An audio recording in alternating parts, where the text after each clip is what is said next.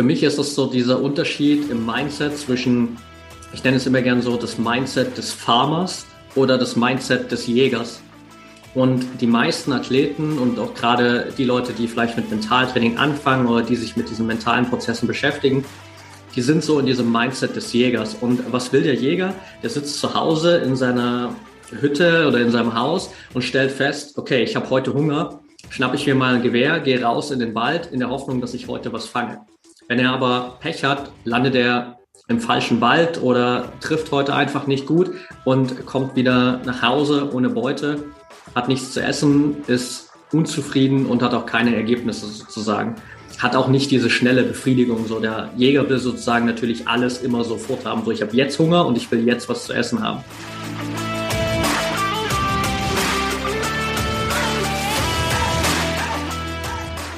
Herzlich willkommen im Pro Mind Athlete Podcast. Ich bin Patrick Thiele und bei ProMind Athlete helfen wir Sportlern dabei, mithilfe der besten mentalen Strategien maximal erfolgreich zu werden. Das heißt, egal ob du deine allerersten sportlichen Erfolge sammeln willst oder dich in der Weltspitze etablieren möchtest, wir supporten dich dabei. Mit unserem Konzept konnten unsere Athleten bereits Olympiasiege feiern, aber auch zahlreiche Erfolge im Leistungs- und Hobbysport in den unterschiedlichsten Disziplinen erzielen. Getreu dem Motto Making the Best Even Better bekommst du hier im Podcast jede Woche mentale Erfolgsstrategien für deine Top-Performance. Let's go!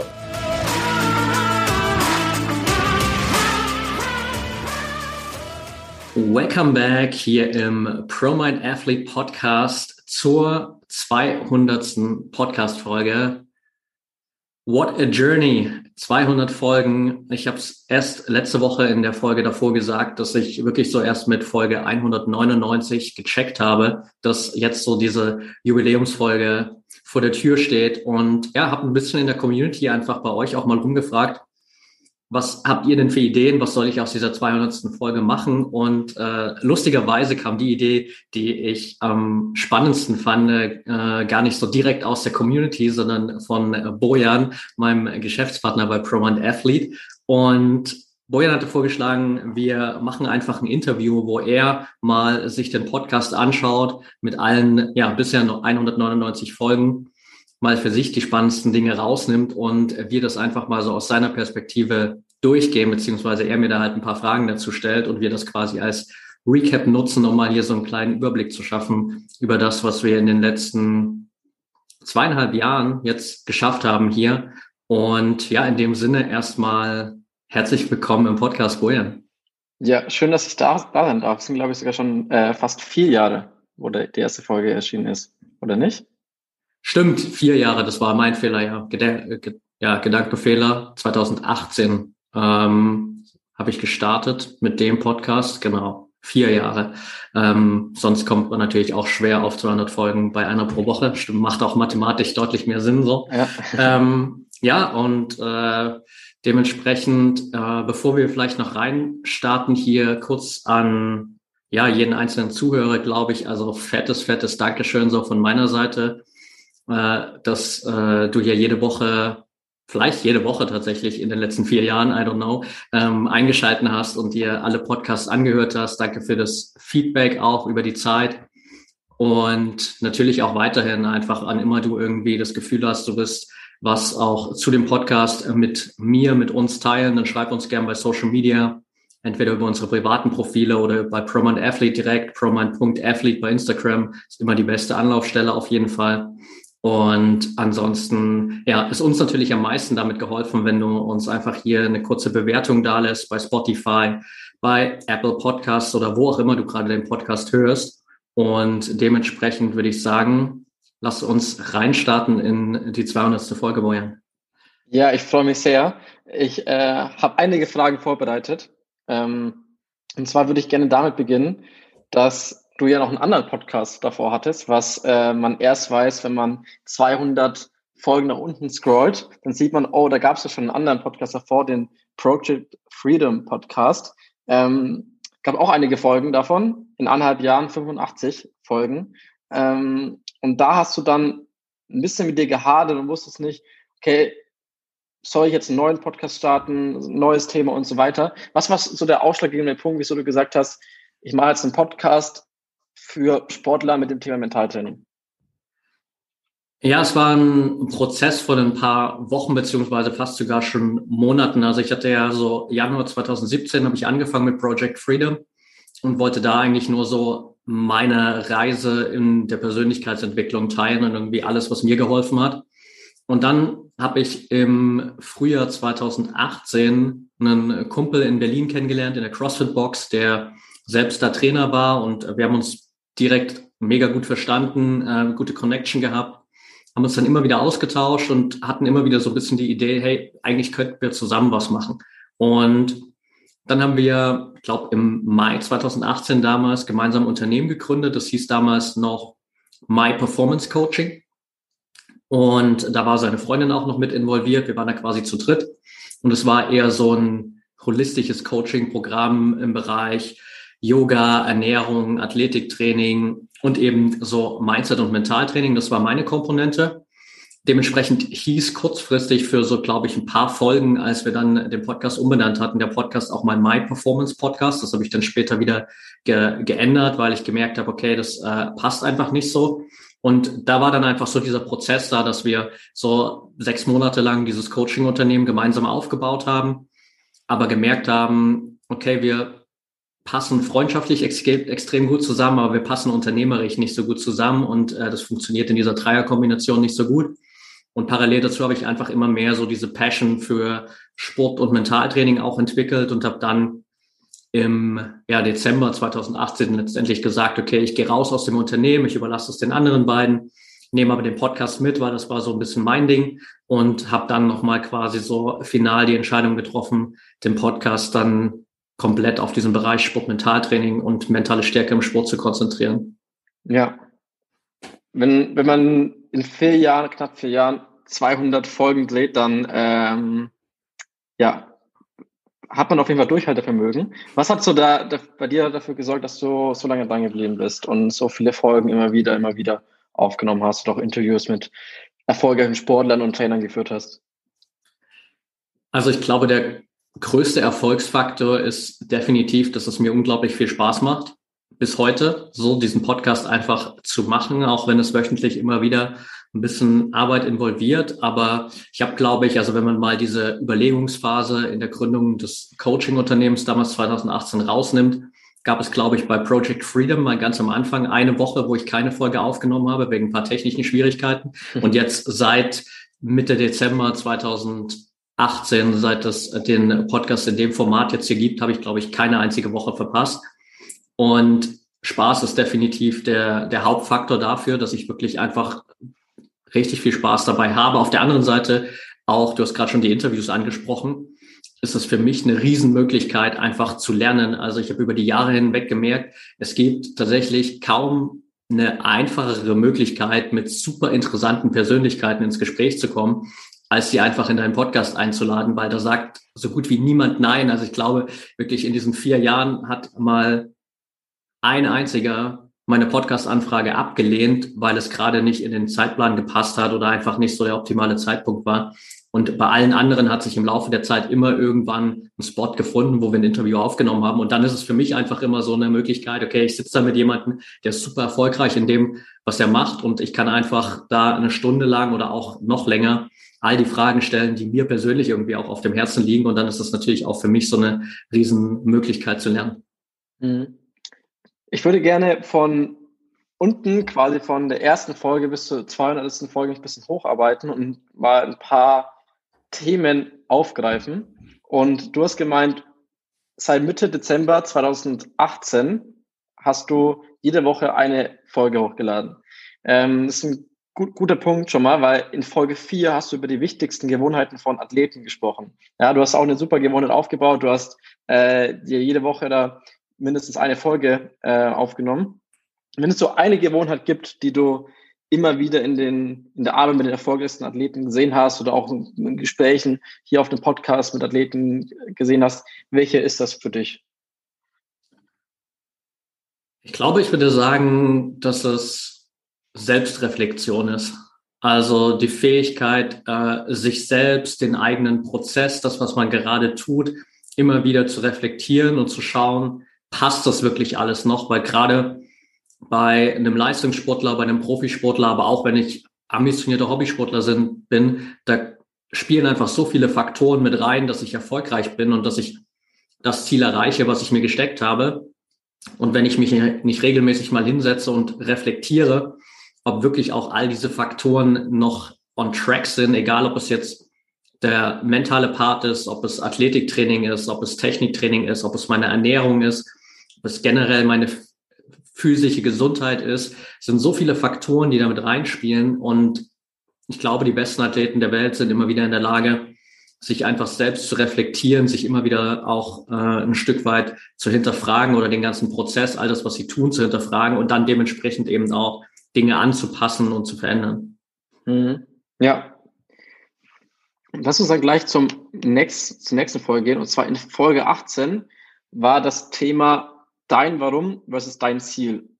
Und äh, ja, da wäre die Frage, braucht man immer wirklich ein Warum oder ein Ziel, um dem Sport erfolgreich werden zu können? Hat jeder, der, jeder erfolgreiche Sportler, mit dem du zusammengearbeitet hast, äh, ein Warum oder ein Ziel im Sport?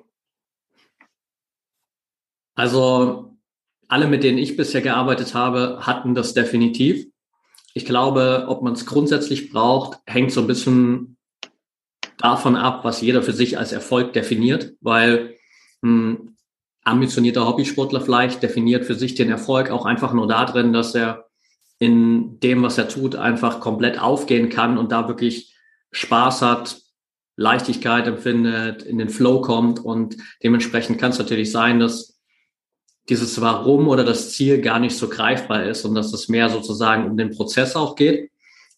Was es bei den anderen natürlich auch geht, so wenn ich den Prozess nicht genießen kann oder da nicht auch irgendwie ein gewisses Maß an Spaß und Freude habe, während ich diesen ganzen Weg gehe, dann werde ich sowieso irgendwann scheitern.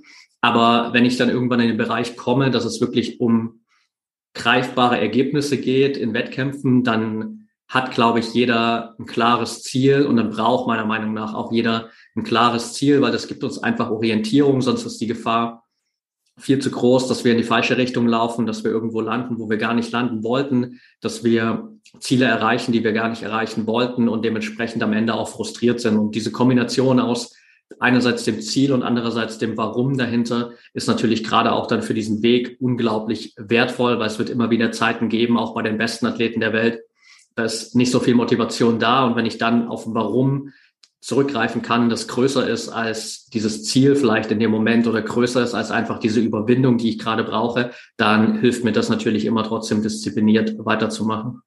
Ja, ähm, bei, bei zu Zielen wird ja oftmals gerade im Sport immer über sportliche Ziele gesprochen. Ähm, was wir bei Prominent Athleten ein wenig anders machen, ist, natürlich schauen wir uns die sportlichen Ziele von Athleten an, aber auch die mentalen Ziele. Also ich habe gerade eben noch mit einer Athletin gesprochen, die sich bei uns eingetragen hat und gesagt, hey, ich will mal so, ein, so eine mentale Analyse haben. Wer das mal haben will, kann einfach auch gerne mal auf unsere Webseite gehen, promanathlete.de und sich da selber für ein Gespräch eintragen. Und da schauen wir auch, okay, was ist das mentale Ziel? Weil wir gemerkt haben, das mentale Ziel, wenn man, wenn man die mentalen Ziele erreicht, dann erreicht man auch die sportlichen Ziele. Absolut. Also letztendlich reicht es halt auch im mentalen Bereich nicht zu sagen, ich will mental stärker werden. Das ist halt ein guter, guter erster Ansatz, aber eben nicht der, der dich wirklich letztendlich besser machen wird, weil woran merkst du denn, dass du mental stärker geworden bist? Was sind die Indikatoren, die du für dich dann nutzt? Und klar ist der mentale Bereich anders als jetzt beispielsweise Athletiktraining weniger konkret in Zahlen messbar zumindest im, äh, sage ich mal, den meisten Bereichen gibt durchaus natürlich Möglichkeiten, wo ich das noch ein bisschen klarer messbar machen kann. Aber auch wenn es nur eine subjektive Wahrnehmung ist oder wenn ich sozusagen für mich da auch ein eigenes Tracking-System so ein bisschen erarbeite, was wir ja auch mit vielen Athleten machen, dann hilft mir das eben trotzdem auch da wieder ein klares Ziel zu haben, zu wissen, okay, wo will ich eigentlich hin? Wo stehe ich jetzt vielleicht gerade heute mit meiner mentalen Stärke? Auf welchem Level bin ich da? Und dann kann ich eben ganz klar auch wie in allen anderen Prozessen mir anschauen, wie komme ich von A nach B. Ja. Ich, ich hatte gerade gesagt, ähm, okay, ja, tragt euch da einfach gerne mal ein auf unserer Homepage, wer da auch quasi so eine mentale Analyse haben will. Ähm, und da ist eigentlich ganz treffend äh, die Podcast-Folge vom 3. Januar 2019, also auch schon äh, über, über drei Jahre her. Und die, der Titel von der Folge war, warum du Mentaltraining brauchst. Ähm, drei Jahre später hast du sicherlich auch nochmal mehr Erkenntnisse gesammelt, ähm, wie so ein Sportler Mentaltraining braucht. Wenn du so ganz spontan, ja, ohne groß überlegen, einfach so stichpunktmäßig ähm, zehn, wichtig, die zehn wichtigsten Gründe aufzählen müsstest. Ähm, beziehungsweise du musst es machen. Äh, jetzt, Patrick, äh, welche sind das? Uh, zehn Gründe. Okay, ähm, lass uns mal starten. Also Grund Nummer eins, warum brauchst du mentales Training? Weil es am Ende der alles entscheidende Faktor ist, ob du im Wettkampf deine Leistung abrufen kannst oder nicht. Warum brauchst du es noch? Weil der mentale Bereich natürlich genauso dazugehört wie deine Ernährung, wie dein Fitnessbereich, Technik, Taktik und so weiter. Nummer drei, dein Kopf ist am Ende die Komponente, die auch deinen Körper steuert. Das heißt, selbst wenn es nur darum geht, deine ganzen Körperabläufe, deine Bewegungsabläufe im Wettkampf zu steuern, werden die erstmal primär von deinem Kopf definiert. Dein Kopf ist auch der Faktor, der darüber entscheidet, gibst du auf oder machst du weiter und gehst über deine Grenzen hinweg. Das heißt, der, die Entscheidung, ob du aufgibst oder nicht, fällt immer zuerst im Kopf. Auch deswegen brauchst du dieses Training, damit du eben auch immer wieder über deine Grenzen gehen kannst. Nummer fünf, je besser du wirst, desto wichtiger ist dieser mentale Faktor, weil gerade wenn man sich die Weltspitze anschaut, der besten Athleten, dann ist das körperliche, Level aller Athleten nahezu identisch. Aber am Ende gewinnt halt der, der mental stärker ist.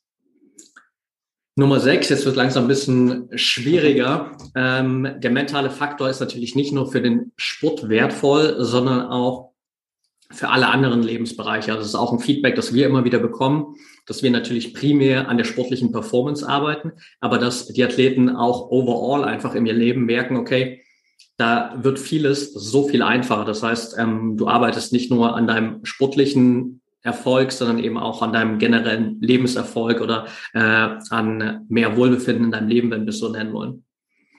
Nummer sieben, mentale Gesundheit ist definitiv ein Faktor, den wir in der Vergangenheit viel zu sehr vernachlässigt haben. Gerade auch im Sport, wenn man sich Fälle anschaut, ganz von früher mit Robert Enke, auch jetzt ähm, in der jüngeren Vergangenheit mit Michael Phelps, mit Simone Biles bei den Olympischen Spielen, gibt es genügend Beispiele, wo wir gesehen haben, okay, mentale Gesundheit darf eine größere Priorität haben, dementsprechend darf ich da auch mehr investieren. Haben wir schon mal sieben. Nummer acht. Mentaltraining ist auf jeden Fall definitiv essentiell, weil es für dich ja der größte Schlüssel auch für Wachstum ist. So. Letztendlich alles, was wir im Leben erreichen können, ist limitiert bei der Art und Weise, wie wir denken. Und wenn du halt immer in derselben Box stecken bleibst mit denselben mentalen Grenzen, wirst du auch immer dieselben Ergebnisse bekommen. Und da dürfen wir halt auf jeden Fall ausbrechen, wenn wir da raus wollen. Nummer acht. Nummer neun. Waren wir schon bei Nummer neun? Stimmt, ja. Das Nummer glaube ich neun. schon. Ja, okay, noch zwei. Gute Frage. Jetzt äh, muss ich echt ein bisschen äh, tiefer kramen hier gerade. Nummer neun ist, du wirst natürlich durch dein mentales Training auch einen unglaublich wertvollen Impact auf dein Umfeld haben. Also am Ende, wie äh, Gandhi so schön gesagt hat, sei die Veränderung, die du dir in der Welt wünschst, ähm, dürfen wir halt bei uns anfangen. Und wenn wir wollen, dass sich in unserem Umfeld, ähm, Familie, Freunde und so weiter auch da einfach ein richtig positives Umfeld bildet, dann darfst du natürlich den Anfang damit machen und so auch an deinem eigenen Mindset arbeiten. Und der letzte Faktor ist für mich, du brauchst es unbedingt, weil die Welt, in der wir leben, nicht nur sportlich gesehen, sondern generell sich schneller verändert als jemals zuvor. Es passiert mehr, als wir überhaupt wirklich mental verarbeiten können vielleicht. Und super viele Menschen sind einfach komplett überfordert mit dem, was vielleicht auch jetzt gerade auf der Welt alles passiert. Und je besser du es schaffst, das einfach, ja, zu handeln, je besser du damit umgehen kannst und einfach gelassen bei dir selbst bleibst und so der Fels in der Brandung bist, desto einfacher wird es für dich, nicht nur sportlich, sondern auch generell ähm, im Laufe deines Lebens in allen anderen Bereichen. Perfekt. Zehn geschafft. Ich hoffe, ich habe, ich hoffe, ich habe richtig mitgezählt, aber sollte geklappt haben. Ähm, lass uns einen wenigen Sprung machen ähm, zu Folge 44. Folge 44 war, wie du das Sales-Bewusstsein eines Champions entwickeln kannst. Und Folge 45 direkt danach so steigerst du langfristig dein Selbstbewusstsein. Ähm, die Frage, die ich da hätte, ist, ist es wirklich so wichtig, als Sportler selbstbewusst zu sein? Und wenn ja, warum? Definitiv ja.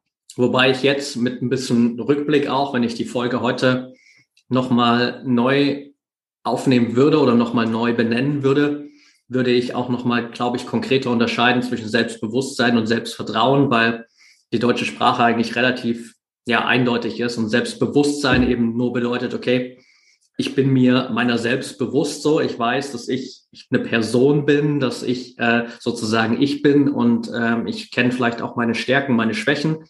Das mhm. ist natürlich mal so die Grundvoraussetzung. Ähm, das, was ich damals damit natürlich gemeint habe und was im Kern auch dahinter steckt, äh, hinter dem Inhalt der Folgen, ist natürlich Selbstvertrauen vor allem. Und das ist so ein bisschen letztendlich, glaube ich, für viele im Sport immer so der heilige Gral. Also super viele Athleten kommen immer wieder auch zu, zu uns und äh, wollen mehr Selbstvertrauen, gerade auch in jungen Jahren, wenn man so gerade in der Übergangsphase ist, dass ich vielleicht von, vom Junioren auch in den Seniorenbereich komme und noch so ein bisschen quasi der, der Newcomer, der Rookie bin, dann fehlt es mir häufig so ein bisschen natürlich an dem Selbstvertrauen, weil ich noch keine großen Erfolge gefeiert habe, weil ich plötzlich vielleicht in einem Umfeld bin, wo ich gegen absolute Superstars irgendwie ankämpfen muss oder einfach gegen Athleten, die deutlich besser sind als ich oder weiter sind als ich. Und von daher ist Selbstvertrauen auf jeden Fall ein riesengroßer Schlüssel, an dem wir natürlich auch konstant arbeiten können. Also da gibt es ein paar super simple Übungen, die jeder für sich immer wieder integrieren kann.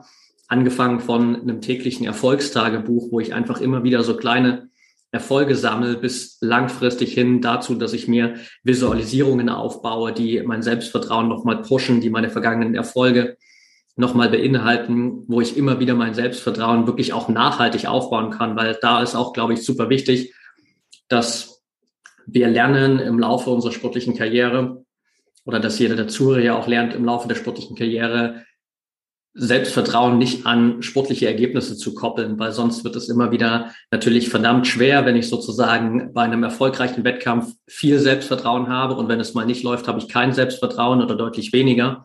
Und dann falle ich natürlich immer wieder in so ein Loch, habe vielleicht mal wieder eine gute Phase, fall wieder in so ein Loch und das ist ein super anstrengender Prozess. Und was natürlich jeder will, ist einfach so ein konstantes Selbstvertrauen auf einem guten, stabilen Level, das nicht abhängig ist von äußeren Faktoren.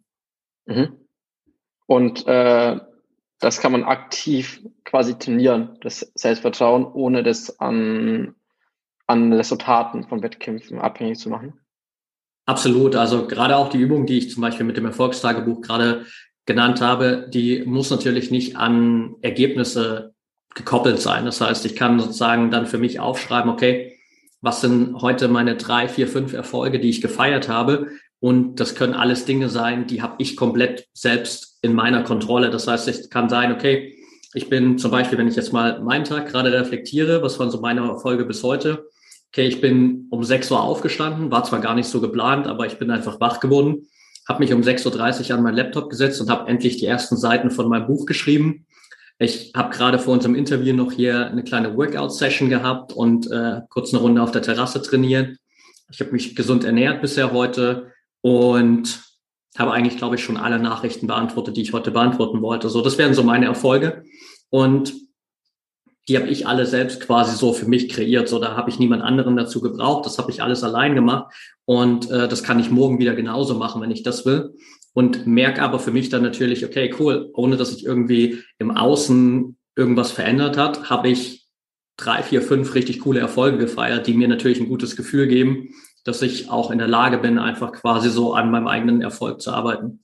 Hm. Du hast auch einen spannenden Punkt angesprochen, dass du hast ja quasi dein Selbstvertrauen aufgebaut mit Sachen, die vielleicht gar nicht was mit dem Sport zu tun haben, was ja jeder Sportler auch kann, wenn man ein, ein Erfolgserlebnisse in anderen Bereichen sammelt, kann dir das trotzdem im, im Sport auch wieder helfen, wenn du das natürlich dir bewusst machst. Ähm, wer jetzt immer noch das, unser Gespräch hört, jetzt sprechen wir ja schon 20, 25 Minuten, weiß ich gar nicht genau, ähm, der wird sicherlich im Sport vorankommen. So. Am 22. August 2019 wurde jedoch die Folge 56 veröffentlicht mit dem Namen Mit diesem Mindset wirst du als Athlet garantiert scheitern. So, das ist ja eigentlich das, was niemand will, der jetzt hier ähm, zuhört. mit welchem Mindset scheitert man also als Athlet? Also kannst du uns den deiner Meinung nach größten Grund mitteilen, ähm, wieso ein Sportler an seinem Mindset scheitert, obwohl er vielleicht auch so, so Folgen wie jetzt diese hier hört? Ja, ist ein mega wichtiger Faktor, weil es da trotzdem so ein paar interne Prozesse gibt, die uns immer wieder sabotieren. Und ich habe das gerade erst gestern auch in einem Workshop, den wir gemacht haben, geteilt. Und für mich ist es so dieser Unterschied im Mindset zwischen, ich nenne es immer gern so, das Mindset des Farmers oder das Mindset des Jägers. Und die meisten Athleten und auch gerade die Leute, die vielleicht mit Mentaltraining anfangen oder die sich mit diesen mentalen Prozessen beschäftigen, die sind so in diesem Mindset des Jägers. Und was will der Jäger? Der sitzt zu Hause in seiner Hütte oder in seinem Haus und stellt fest, okay, ich habe heute Hunger, schnapp ich mir mal ein Gewehr, gehe raus in den Wald in der Hoffnung, dass ich heute was fange. Wenn er aber Pech hat, landet er im falschen Wald oder trifft heute einfach nicht gut und kommt wieder nach Hause ohne Beute hat nichts zu essen, ist unzufrieden und hat auch keine Ergebnisse sozusagen. Hat auch nicht diese schnelle Befriedigung. So der Jäger will sozusagen natürlich alles immer sofort haben. So ich habe jetzt Hunger und ich will jetzt was zu essen haben. Und der Farmer, der hat natürlich auch Hunger, aber der denkt ein bisschen längerfristig. So, der pflanzt halt im Frühjahr seine Samen, der bereitet sein Feld vor, der düngt das Feld, der wässert das Feld, der, der beackert das Feld, dass alles ready ist und kümmert sich um das Feld und dann wächst es und dann macht er das über Jahre hinweg immer wieder und dadurch hat er so viel zu essen, dass er immer was da hat so und dass er sozusagen langfristig ähm, darauf hinarbeitet, wirklich immer stabil versorgt zu sein. Und das ist so quasi dieser größte Fehler, glaube ich, den die meisten machen, so dass ich im Mentaltraining starte und glaube, ich bekomme jetzt direkt morgen die besten Ergebnisse und ich kann direkt sozusagen morgen alle Herausforderungen meistern, die vielleicht gerade für mich präsent sind gibt sicherlich die eine oder andere, die kann man innerhalb sehr, sehr kurzer Zeit auflösen. Und es gibt immer wieder Momente, da macht es wirklich mal so Klick und plötzlich fallen so ein paar Mauern in unserem Kopf, die vielleicht schon seit Jahren da stehen. Aber grundsätzlich braucht es dieses Mindset des Farmers, wirklich zu wissen, okay, ich darf da immer wieder dran arbeiten, diszipliniert. Deswegen heißt es auch mental Training, weil es ein Prozess ist, den ich immer wieder machen darf und langfristig einfach diese Ergebnisse dann zu erwarten oder langfristig einfach diese Sicherheit zu haben, das Vertrauen zu haben, dass die Ergebnisse dann kommen, aber dann eben stabil auf einem hohen Level, konstant über eine lange Zeit. Mhm. Du hast gerade zwei Personen äh, quasi miteinander verglichen, die zwei verschiedene unterschiedliche Sachen machen können. Ähm, Folge 71 war Konkurrenzkampf macht dich zum besseren Athleten, was ja im Endeffekt auch etwas mit ähm, Vergleichen zu tun hat. Der eine macht das, der andere macht das. Ähm, warum macht dich Konkurrenzkampf zu einem besseren Athleten? Ich habe gerade, als du das gesagt hast, so reflektiert und dachte mir, ähm, Folge 71 hört sich immer noch so verdammt lang an, so wenn äh, ich kann dir auch sagen, wann das in dem, war. Das in dem, Tempo, in dem Tempo weitermachen brauchen wir noch brauchen wir noch zwei Stunden. Ja, ich meine, ich weiß ja, dass wir nicht alle Folgen durchgehen, aber es fühlt sich auch so Ewigkeiten her an, wenn wir jetzt schon bei der 200. Folge sind. Ja, war am 5. Dezember 2019, Folge 71, also okay. auch schon ja, fast zweieinhalb Jahre her. Ja. Ja, Konkurrenzkampf ist natürlich gerade so im äh, Mannschaftssport ein Faktor, der super präsent ist und den viele immer als ein Hindernis betrachten. Kann es natürlich auch sein, wenn ich nicht weiß, wie ich damit umgehen kann. Und dann hat das natürlich negative Auswirkungen auf mich. Aber grundsätzlich ist Konkurrenzkampf natürlich was, was mich pusht, so was mich besser macht. Da Konkurrenzkampf entsteht ja dadurch, dass rechts und links von mir andere Athleten sind, andere Spieler sind, die dasselbe wollen wie ich, die dasselbe Ziel haben und die vielleicht teilweise sogar ein Stück besser sind, vielleicht auf demselben Level sind und die mich immer wieder dazu animieren, noch mehr zu geben, die mich immer wieder anspornen, noch mehr zu investieren und vielleicht so diese Extrameile zu gehen. Und wenn ich das so adaptiere, wenn ich das einfach für mich integriere und Konkurrenzkampf aus der Perspektive betrachte, dann ist es eben kein negativer Faktor, der mich schlechter macht oder der mir im Weg steht, sondern es ist ein Faktor, der mich immer wieder besser machen kann und äh, der mich dann auch pusht, wirklich so das Beste aus mir herauszuholen. Mhm. Ist immer wahrscheinlich äh, die Frage, wie man das Ganze einfach betrachtet. Ja, auf jeden Fall. Also ich habe äh, vor einem Jahr, glaube ich, mal bei jemanden, dem ich auf Instagram folge, so einen Slogan aufgeschnappt, der gesagt hat, nichts im Leben hat eine eingebaute Bedeutung.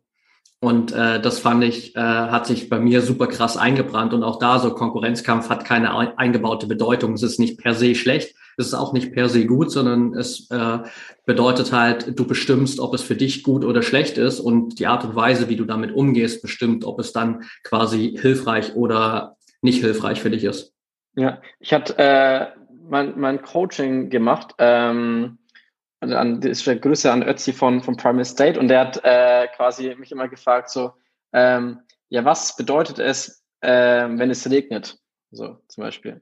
Und dann habe ich immer irgendwelche Sachen aufgezählt und dann hat er immer gesagt, ja, im Ende, es, es, es bedeutet, dass es regnet. So, es ist einfach nur, es bedeutet nur, dass es regnet. Und immer wieder, was ist, wenn die, was ist, wenn, ja, äh, was ist, wenn irgendwas passiert? So, und immer geht es eigentlich nur darum, okay, es passiert eigentlich nur genau das. So. Und alles andere ist immer quasi, was wir für eine Bedeutung geben. Aber wie du schon sagst, es gibt nichts, was eine eingebaute Bedeutung hat. Ähm, super spannend hatten wir auch gestern erst ähm, bei unserem Workshop, ähm, wo es darum ging, okay, Outdoor-Sport, es regnet, ja. Der eine sagt, okay, ähm, ich performe dadurch nicht so gut, der andere sagt, oh, ich performe dadurch viel, viel besser, aber an sich ist es immer nur die Bedeutung, die den Dinge mitgegeben wird. Ähm, du hast vorhin gemeint, oh, äh, wir sind noch so weit dran. Vielleicht, ähm, wenn wir zur nächsten Folge gehen, dann wirst du merken, oh, so weit weg sind wir gar nicht mehr, weil es gibt die letzte, die Folge davor war ja im Dezember und drei, vier Monate später, ähm, genau gesagt am 19. März 2020, wurde eine Folge veröffentlicht mit dem Namen Krisenzeiten, wie du best, bestmöglich mit neuen Situationen umgehen, umgehen, umgehst.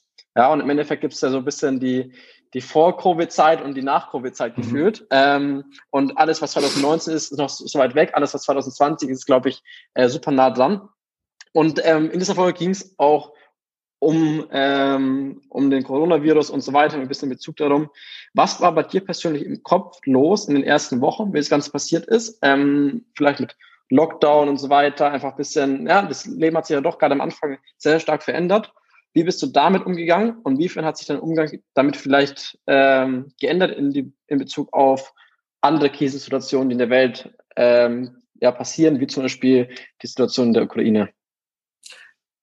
Ja, das fühlt sich jetzt auf jeden Fall schon mal schon mal greifbarer an, weil so die letzten zwei Jahre ähm, natürlich irgendwie alle so in, in diesem Rahmen passiert sind. Ähm, für mich war das am Anfang, glaube ich, eher so wie so ein schlechter Witz. Also ich weiß noch, ähm, wie ich im Januar davor noch mit meiner damals noch Freundin in Mexiko war und irgendwie so durch die Paar geblättert habe und ihr erzählt habe, war irgendwie crazy da in China, haben sie jetzt irgendwie so eine ganze Stadt abgeriegelt wegen so einem komischen Virus. Und paar Wo Wochen später ähm, ja, ging das dann halt so ein bisschen äh, in anderen Ländern auch los und äh, wir sind dann aus Mexiko zurückgekommen und ich glaube, vier Tage später oder so ähm, war dann der erste Lockdown in Deutschland. Und ich habe am Anfang mich viel zu sehr damit beschäftigt. So, also klar, einerseits will man da irgendwie wissen, was geht da ab, was passiert da gerade und äh, will sie irgendwie ein bisschen mehr damit beschäftigen. Aber ich habe mich da irgendwie komplett drin verloren und irgendwie gefühlt 24-7 nichts anderes mehr gemacht, bis ich dann gemerkt habe, das zieht mich richtig krass runter, weil es waren ja auch alles nur Negativnachrichten. Also gerade zu der Zeit, da wurden ja nur eine Horrornachricht nach der anderen verbreitet, so im Sinne, okay, wenn es in zwei Monaten sind wir alle tot, so ungefähr. Ähm, ganz dramatisiert. Und das hat mir einfach nicht gut getan, bis zu einem Punkt, wo ich dann irgendwann gesagt habe, okay, ähm, stop it, ähm, ich will das wieder anders machen. Und habe ich, glaube ich, erstmal irgendwie alle Nachrichten-Apps von meinem Handy gelöscht, um da rauszukommen, habe mich dann echt deutlich weniger damit beschäftigt, glaube ich, nur noch einmal pro Woche mal so ein bisschen über die Nachrichten geschaut und dann wieder mehr dieses Mindset adaptiert, was ich eigentlich auch in der Folge schon geteilt habe, nämlich wirklich so einerseits in die Akzeptanz zu gehen und zu sagen, okay, das ist halt jetzt gerade so, das ist ein State, ähm, in dem wir gerade leben, aber ich kann ihn auch persönlich nicht ändern. Das ist außerhalb meiner Kontrolle. Ich kann nur darauf reagieren und es entscheidet sich halt letztendlich so, wie gehe ich damit um. Und das ist, glaube ich, auch grundsätzlich ein Mindset, das in allen Krisensituationen, auch gerade jetzt, was die Ukraine angeht, super wertvoll ist. Ich hatte vor ein paar Wochen auch ein Workshop relativ spontan organisiert von einer guten Freundin aus Estland, den wir gemacht haben für Arbeitskollegen von ihr, die gerade da zu dem Zeitpunkt noch in der Ukraine waren. Und da haben wir auch so über diese Faktoren gesprochen und natürlich für die Menschen nochmal andere Situationen, wenn man so komplett mittendrin ist. Aber selbst zu dem Zeitpunkt für die war das, glaube ich, glaube ich, auch so ein bisschen die Message, die sie hören mussten, weil sie gemerkt haben, okay, stimmt so, ich bin zwar hier mittendrin, aber ich kann nicht kontrollieren, was da gerade auf Regierungsebene passiert. Ich kann da nicht kontrollieren, was Russland gerade macht, was die Ukraine macht, was die anderen Länder machen. Ich muss halt jetzt darauf reagieren und ich muss für mich Entscheidungen treffen, was ist für mich das Beste, für mein Wohlbefinden, für meine Family, für meine Freunde, Familie und so weiter. Und dann natürlich auch hier in Deutschland so. Wir äh, haben das, glaube ich, so natürlich irgendwie alle noch nicht erlebt, dass es äh, so nah dran ist an uns und so greifbar erscheint für uns. Und plötzlich hat es natürlich auch super viele irgendwie gecrashed und äh, viele haben sich da auch wieder 24-7 damit beschäftigt. Ist auch wichtig, aber am Ende geht es halt erstmal darum, dass es dir selbst gut geht. So, gerade wenn du jetzt nicht selbst in diesem Krisengebiet drin bist, so, dann darfst du erstmal dafür sorgen, dass es dir selbst gut geht dann darfst du schauen, okay, wie kann ich bestmöglich mit dieser Situation umgehen? Und dann kannst du vielleicht im nächsten Step, wenn es dir wichtig ist, auch schauen, wie kann ich anderen Menschen, die vielleicht nicht die Möglichkeiten haben, helfen, dass es ihnen auch besser geht. Und das ist, glaube ich, ein Mindset, das generell einfach in jeder Krisenphase immer super wertvoll ist. Hm. Spannend. Dann lass uns ein großen Sprung weitermachen. Und zwar, ähm, da kommen wir schon deutlich näher der 200, zu Folge 148 und 149. Ähm, dort war Jan Herzog, ein Schlaftrainer, zu Gast. Ähm, der war ja auch schon bei Prominent Athlete im Trainingsprogramm als Gastcoach äh, mit dabei. Und ähm, genau, für alle, wie gesagt, die bei so einem Trainingsprogramm mit dabei sein wollen, einfach mal gerne auf prominentathlete.de vorbeischauen.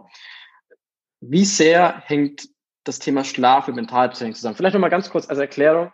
Ähm, wir beide haben ja auch ähm, eine Zeit lang so dieses Schlaf-Tracking-Tool äh, Whoop äh, benutzt. Ähm, wenn wir beide hier, du bist gerade, glaube ich, in äh, Valencia in Spanien, ich bin in, in Deutschland, in Nürnberg. Ähm, wenn wir Zeit zusammen verbringen, ab einer bestimmten Uhrzeit abends äh, laufen wir beide, ähm, du noch bisschen mehr, äh, mit so einer Blaulichtbrille rum und so weiter. Das heißt, äh, wir haben schon ähm, wir machen beide schon Sachen, die gut sind ähm, oder um den Schlaf zu fördern, die Schlafqualität. Aber wie sehr hängt denn die Schlafqualität mit dem mentalen Zustand zusammen oder mit Mentaltraining zusammen?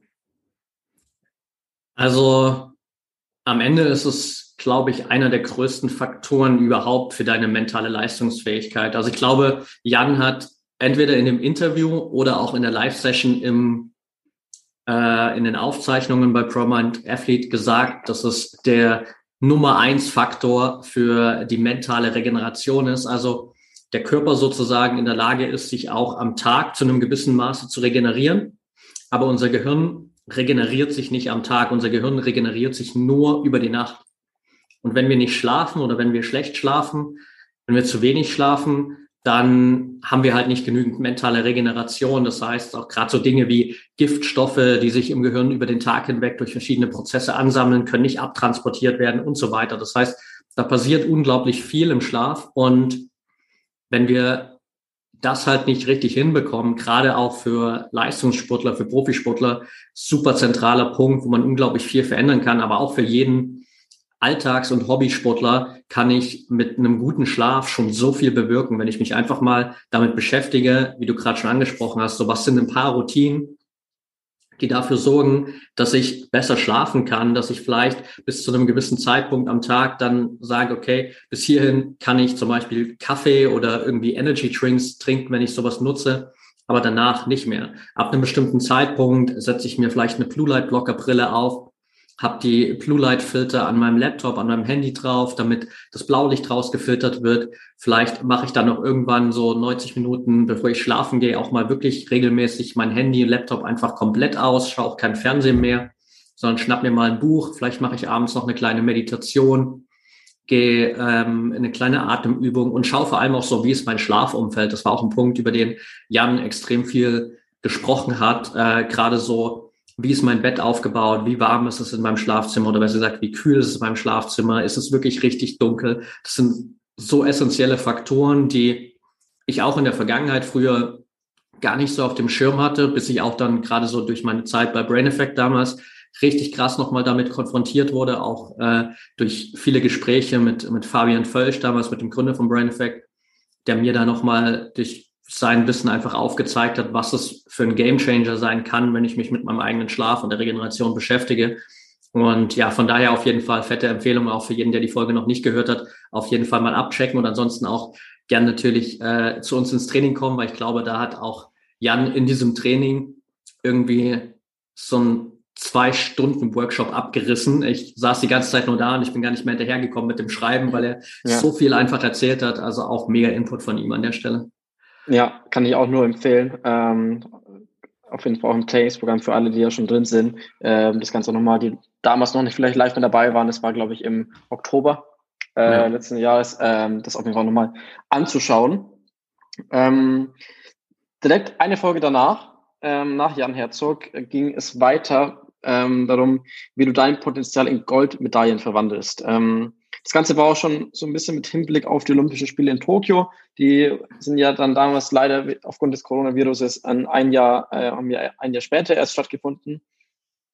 Ein wenig später, nach Folge 150, ähm, war dann Jessica bei dir zu Gast im Podcast, die mit einem Kurs von Prominent Athlete am Ende Doppel-Olympiagold in Tokio gewonnen hat. Ähm, was war das für dich für ein Gefühl, die ersten olympischen Medaillen als Coach gewonnen zu haben oder als Co-Coach, ja. Jessica hat ja noch da weitere Unterstützung in anderen Bereichen, aber im mentalen Bereich waren wir da die große Unterstützung oder du. Was war das für dich so ein, für ein Gefühl? Ja, es ist echt ähm, schwer zu definieren, weil ich glaube, ich habe es bis heute noch gar nicht so im Kern wirklich zu 100 Prozent äh, verinnerlicht, weil auch die Entstehungsgeschichte so ein bisschen skurril war. Ich habe halt im März 2021, glaube ich, so drei, vier Monate vor den Olympischen Spielen, bin ich auf die Idee gekommen, okay, ich würde gerne was machen für die ganzen deutschen Athleten, die nach Tokio fliegen. Gerade auch durch dieses Verschiebungsjahr mit Corona und allem drum und dran haben halt viele echt auch ein paar Struggle gehabt. Ich dachte, okay, was ist so der Beitrag, den ich leisten kann, um möglichst viele zu supporten? Und dann habe ich ein Audioprogramm auf, aufgenommen, so ein Acht-Wochen-Programm, um wirklich so gezielt auf die Olympischen Spiele eine mentale Vorbereitung aufzubauen. Und habe das nie nach außen promoted, sondern ich habe dann quasi wirklich so geschaut, okay, wer steht auf der Nominierungsliste der Deutschen, wen davon finde ich bei Instagram und dann habe ich alle Athleten, glaube 200, 300 Stück einzeln bei Instagram angeschrieben, habe ihnen das äh, Angebot gemacht, habe ihnen den Kurs äh, geschenkt, nicht geschenkt, für 29 Euro geteilt sozusagen. Ist ja wie und, geschenkt. Ja, fast geschenkt sozusagen weil ich einfach wollte, dass es so viel wie möglich nutzen können. Und Jessica war eine derjenigen, die sich das geholt hat. Und ich habe das vor Olympia gecheckt, dass sie sich den geholt hat. So, ich habe gesehen, okay, Jessica hat den gekauft, habe mir ihr Profil angeschaut, habe geschaut, was sie so macht und habe dann aber das komplett wieder vergessen. Das heißt, auch während der Olympischen Spiele natürlich habe ich mitbekommen, dass sie da zweimal Gold geholt hat und Sie war auch immer wieder in meinem Instagram-Feed, weil ich ihr gefolgt bin, aber ich hatte überhaupt nicht mehr diese Connection zwischen Jessica und dem Trainingsprogramm. Und dann erst Monate später habe ich sie wieder angeschrieben und nach einem Podcast-Interview gefragt. Und währenddessen ist mir so aufgefallen, halt, warte mal, da war doch irgendwas. Und das war, glaube ich, so im Oktober 2021, als ich dann wirklich realisiert habe, okay, krass, Jessica hat das Programm genutzt, hat sich damit auf Olympia vorbereitet, hat damit zwei Goldmedaillen geholt und dann haben wir ein bisschen geschrieben, dann hat sie mir auch davon erzählt und hat dann auch extra nochmal betont, dass wir gerne auch im Podcast darüber sprechen können, was sie da halt für sich für Benefits rausgezogen hat und wie sehr ihr das geholfen hat, auch wirklich so diese Goldmedaillen am Ende zu holen. Und ja, es ist auf jeden Fall was, worüber ich äh, einfach mega happy bin, super stolz natürlich, dass wir das geschafft haben. Und am Ende ist es einfach auch nochmal ein extrem guter Beweis, für, glaube ich, die Strategien, mit denen wir arbeiten, weil Jessica noch nicht mal das volle Programm bekommen hat, sozusagen von uns. Ähm, und dennoch sozusagen für sich so das Ergebnis rausholen konnte, was natürlich auch daran liegt, einfach, dass sie schon Weltklasse war, bevor sie überhaupt das Programm genutzt hat. Das muss man auch dazu sagen. Aber es hat ihr halt nochmal so dieses i-Tüpfelchen gegeben, auf jeden Fall, um dann auch bei Olympia zu bestehen.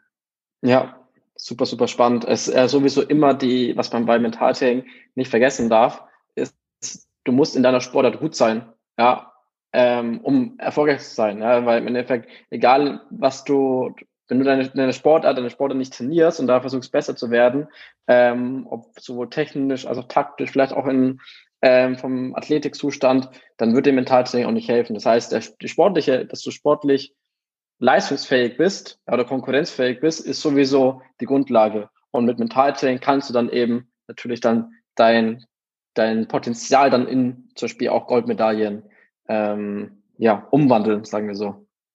Ja, absolut. Das ist so, glaube ich, auch noch ein Punkt. Wir haben ja vor uns auch so ein bisschen über die äh, Punkte gesprochen, so was ist das Mindset, das die Leute immer wieder zum Scheitern bringen könnte auch. Und da ist es, glaube ich, auch noch eine super Ergänzung. So natürlich wird keiner Olympiasieger, indem er nur Metalltraining macht, sondern da braucht es natürlich auch in allen anderen Trainingsbereichen 100 beziehungsweise 110 Prozent Fokus und Energie. Und nur dann habe ich natürlich die Kombination, aber Mentaltraining ist letztendlich so halt der entscheidende Schlüssel, der dir auch hilft, so all das, was du dir im Training aufgebaut hast, all das, was du vielleicht auch in vier Jahren Vorbereitung auf Olympische Spiele aufgebaut hast, wirklich dann auch abzurufen, wenn es drauf ankommt. Ja. Wir hatten ja ähm, vorhin schon gesagt, okay, war zum Beispiel Jan Herzog zu Gast, jetzt äh, Jessica zu Gast im Podcast. Es gab noch viele, viele weitere Personen. Ähm, natürlich erstmal auch nochmal Danke an dieser Stelle an alle Personen, die da mit dabei waren. Ähm, schade natürlich äh, die eine Person, ähm, die das damals abgelehnt hat, die ist selber, selber schuld.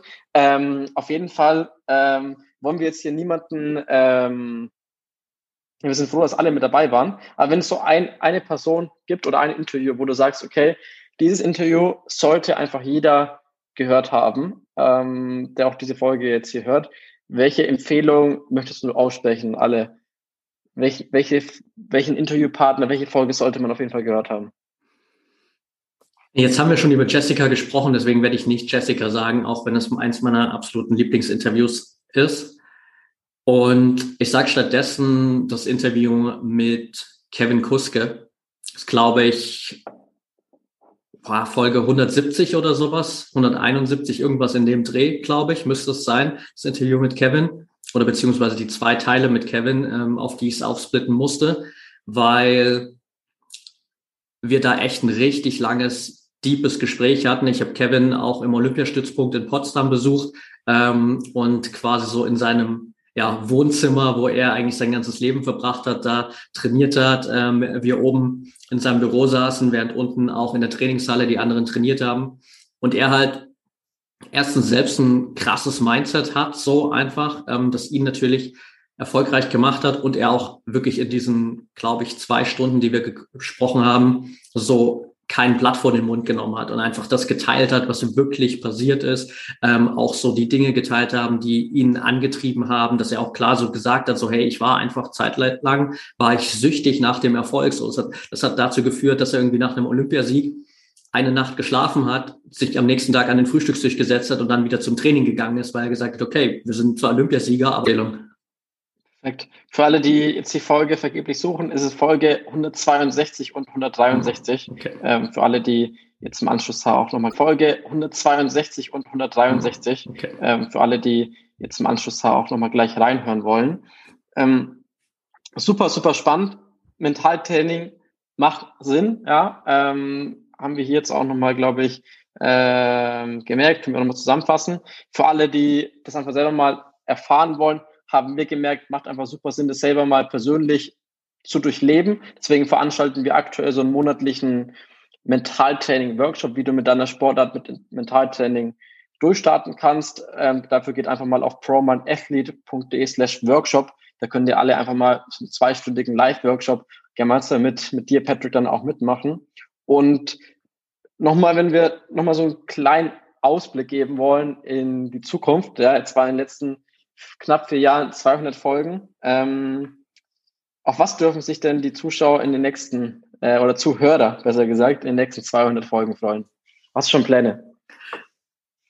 Oh, auf was dürfen sie sich freuen? Also ich glaube auf jeden Fall erstmal auf ja, weiter wöchentliche Folgen so. Ähm, ich habe definitiv aktuell noch nicht vor, dem Ganzen hier irgendwie ein Ende zu setzen oder ich habe noch nicht den Spaß verloren dabei. Und äh, das ist natürlich ein wichtiger Faktor. Ich glaube, worauf sich auch jeder freuen darf, ist noch konkretere, klarere Strukturen. Also ich glaube, je mehr wir auch ähm, gemeinsam so diese Arbeit noch bisschen strukturieren und je mehr ich auch Podcast-Folgen aufnehme, so desto besser bin ich auch über die Jahre gewonnen, wirklich das klar zu strukturieren innerhalb einer Podcast-Folge, klarer zu definieren, so dass die Leute wirklich da auch für sich so den größtmöglichen Mehrwert mitnehmen können.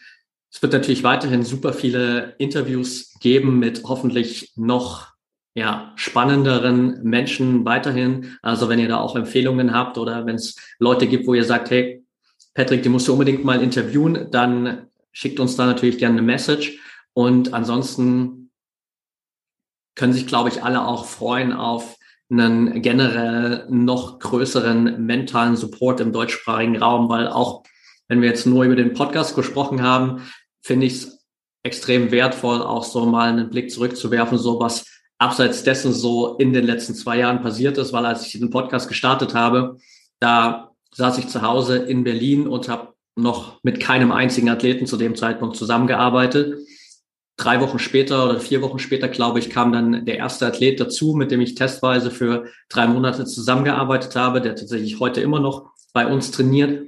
Und jetzt inzwischen sind wir ein Unternehmen geworden. Wir arbeiten mit über 50 Sportlern in Deutschland, Österreich und der Schweiz zusammen. Also da ist so viel entstanden und äh, wir sind immer noch ganz am Anfang. Also allein wenn ich so auf die nächsten Wochen, Monate schaue, auch mit dem Wissen, was da für Kooperationen vielleicht anstehen, die gerade so im Hinblick auf große Sportevents in diesem Jahr noch zustande kommen werden, hoffentlich, fingers crossed, äh, wo wir schon sehr, sehr weit sind dann weiß ich, dass da einfach noch unglaublich viel entstehen wird, weil wir auch eine extrem große Vision haben, eine große Passion für dieses Thema haben und da echt noch eine Menge vorhaben.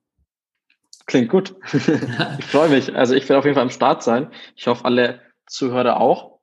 Und ich hoffe natürlich, dass ich dann in der nächsten Jubiläumsfolge mit dir dann wieder ein, äh, einen Rückblick starten kann ähm, was so passiert ist im Laufe der Zeit. Ihr könnt uns natürlich auch gerne ein Feedback geben, ähm, hat Patrick schon gesagt. Einfach auf promind.athlete auf Instagram, schreibt uns da gerne, folgt uns da gerne, kommt gerne in den Austausch mit uns. Ähm, und äh, ja, vielleicht sehen wir euch ja auch mal bald in einem Workshop live oder dann auch in einem unserer Trainingsprogramme. Yes, perfekt. Danke dir auf jeden Fall, Bojan, für ja, den Moderator-Part quasi hier heute. Ähm, mega, wie immer, fettes Dankeschön, dass ihr heute dabei wart. Äh, wenn du irgendwie noch Feedback hast und äh, vielleicht auch mal so dein Highlight aus den 200 Folgen hier teilen willst, dann schick uns das natürlich gerne bei Social Media. Ansonsten teile natürlich die Folge super gerne auch mit deinem Umfeld, wenn du der Meinung bist, hey, ähm, da gibt's auf jeden Fall Menschen in deinem Umfeld, Trainingskollegen, Freunde, Familie, die das unbedingt hören sollten, dann darfst du das natürlich gerne auch über deine Social-Media-Kanäle teilen. Verlink uns gerne bei Instagram. Und ansonsten würde ich